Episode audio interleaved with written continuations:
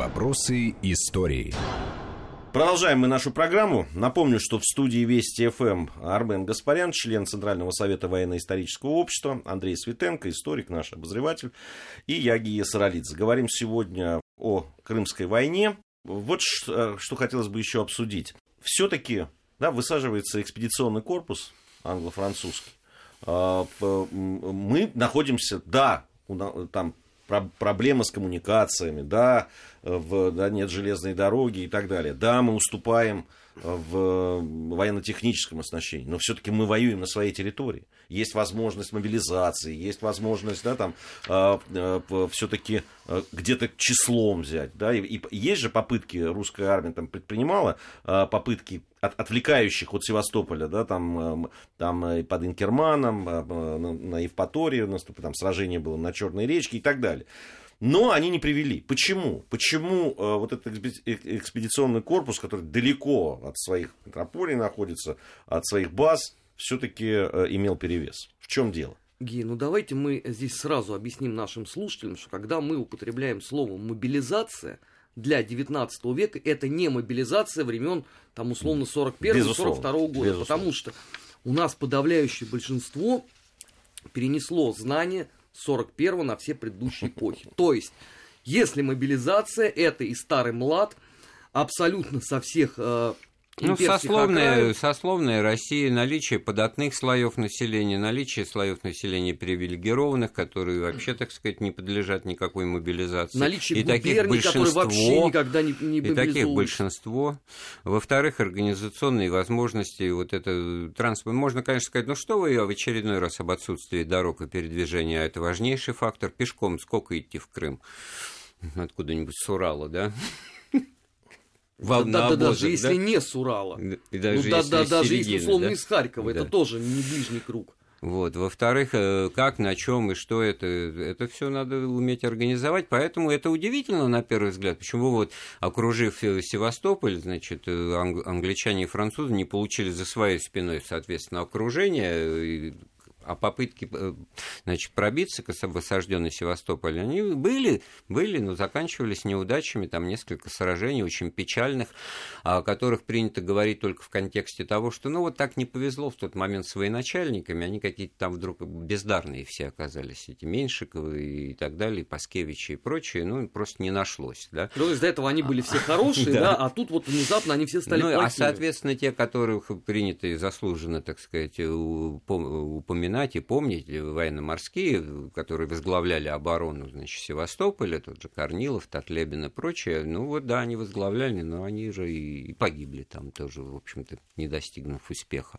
Э, к сожалению, вот так. Это самое печальное обстоятельство, потому что действительно в июне, по-моему, 1954 года э, они высадились, значит, англичане и французы, а где-то только к сентябрю 1955 даже всего Севастополя не заняв, а только, опять-таки, внешние обводы, значит, э, и Малахов курган здесь взятие Малахова кургана было, так сказать, пиковым моментом. Значит, фактически завершились они, эти боевые действия, сошли на нет, потому что они дальше вроде как не пошли, потому что а, а куда идти и как непонятно, а, а, а мы уже, так сказать, исчерпав свои усилия, начали, значит, проработку вот этого ну, я так понимаю, унизительного они, парижского. То есть они тоже исчерпали вот, уже да. к, к этому моменту. Но... Ну, это, а. это долгая достаточно кампания. Да, даже десятки там, тысяч убитых. Даже по э, тем временам. Ну, кстати, по поводу бездарных э, э, военачальников, ведь именно крымская компания подарила Великобритании, наверное, одно из самых таких э, ярких примеров. Во всяком случае, э, английские историки очень многие приводят в качестве примера, когда один из офицеров э, для того, чтобы выслужиться, там положил где-то 250 или 300, там, устроив такую кавалерийскую атаку. А, вот, и его прямо вот э, именно нарицательное стал. Э, это к вопросу, что да, и, и там все не, в порядке было иногда. Да нет, ну а у них тоже были э, целого рода сложности. И, и кстати, именно поэтому в, в Великобритании, во Франции Крымская война потом многие годы воспринималась с невероятным трепетом, потому что они-то иллюзий никакие на этот счет не испытывали, они понимали, что они бились, в общем, ну, с крайне неприятным для них противником, который, в общем, просто так ничего отдавать не собирался. И процент гибели русского офицерства в этой Крымской войне англичане и французы как раз в своих воспоминаниях оценили. Другой вопрос, ну там понятно, что э, контрапунктом будет звучать там про русское, это азиатское варварство, которое никогда никого не ценили. Ну, что поделаешь, да, взгляды европейских военных были такие. А вот э, в лондонском Тауэре среди прочих достопримечательностей есть э, такой незаметный домик стоит, в нем расположен музей, если как помню, седьмой, так сказать, э, королевской дивизии британских войск армии. Я был в этом музее, значит, и центр экспозиции, боевой путь части, что называется, это как раз участие в Крымской войне.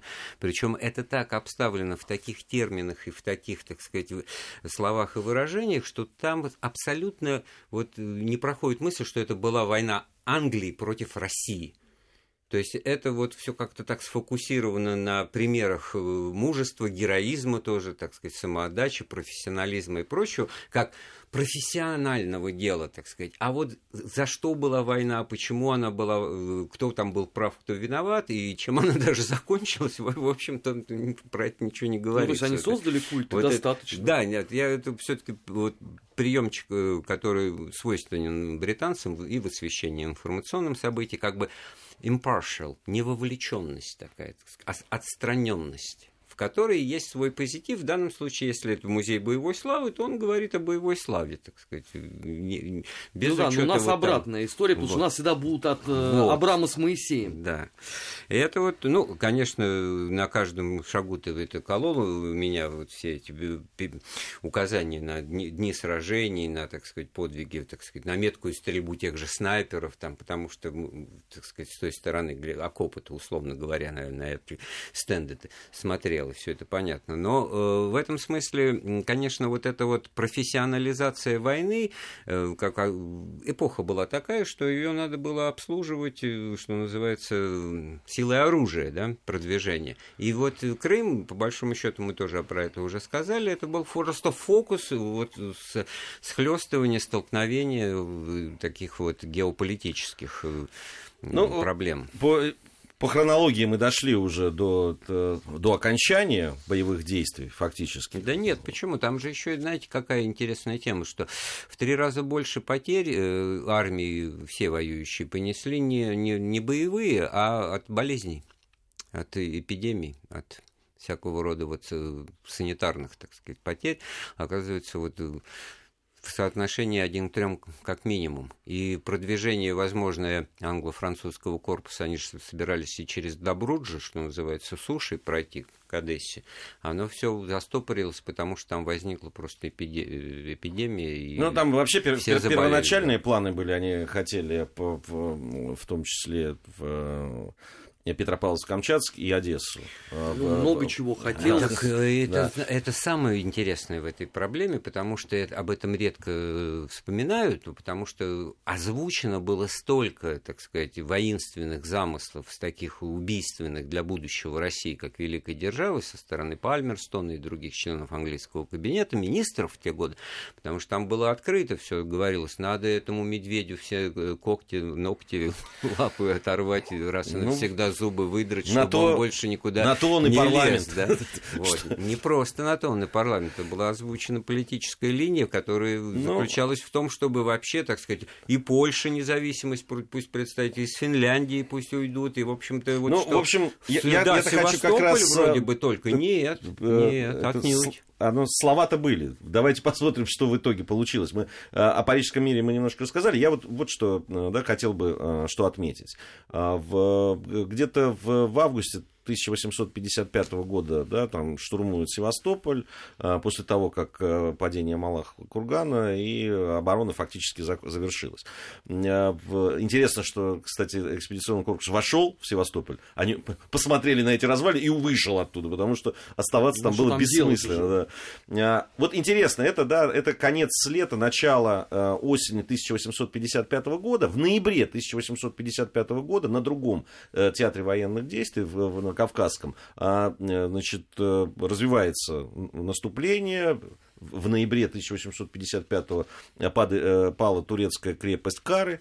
И, и вот на этом заканчиваются, собственно, боевые действия. Да? На одном фронте поражение, на другом э, в, вроде как удача. Но все равно Парижский мир, все равно то, о чем мы уже сказали, да, там в, в, в конце марта, я не помню числа, числа, честно говоря, э, конец марта 1856 года, Парижский мирный трактат, э, значит, что Россия э, кстати, униженно, униженно отдает территории. Да. Ну, территории, действительно, там южная часть Бессарабии. Все, если говорить о территориальных потерях. Да, Но самое главное, да, право, надо, а право вот... вот этого покровительства. Ну, тоже немало. Немало, безусловно. Южная Вообще Бессарабия. неприятно отдавать что-либо. Так вот, показательный э, пример, вот э, Кинбурн, вроде бы в истории, военной истории это место остается, крепость, а кто, где, как сейчас называется, где? А ее вот как раз э, уничтожили, срыли, что называется, в устье Днепра, так сказать, при впадении в Черное море, и потом даже восстановлению она не подлежала, но стратегическое ну, значение ну, фактически, было утрачено. Да, теряем, вот, вот, теряет, теряем, Россия, теряем, теряет да. Э, возможность влиять на Балканах, э, на Ближнем Востоке. И, ну, самое тяжелое и унизительное, конечно, это вот условия нейтрализации Черного моря, так называемое. Это запрет иметь э, на Черном море военно-морские силы, фактически. Ну и потом сколько лет? 15, по-моему, да, потребовалось российской дипломатии. Так всего, для того, для всего 15. Надо вот это прекрасный, это мне кажется, вот, пример вот того, всего как... 15 Конечно. это для нас с вами, а вот для современников а это было целых 15. Из того, вот, очень... из того течения времени, которое было будет тогда. целая большая часть нашей программы, целых которую... 15 минут. Целых 12 минут, которые мы посвятим именно этому. Как Россия выходила из-за парижского мирного э, вот этого трактата, да, который такой был унизительный. Армен Гаспарян, Андрей Светенко и Гия Саралидзе в студии Вести ФМ. После новостей продолжим. Вопросы истории.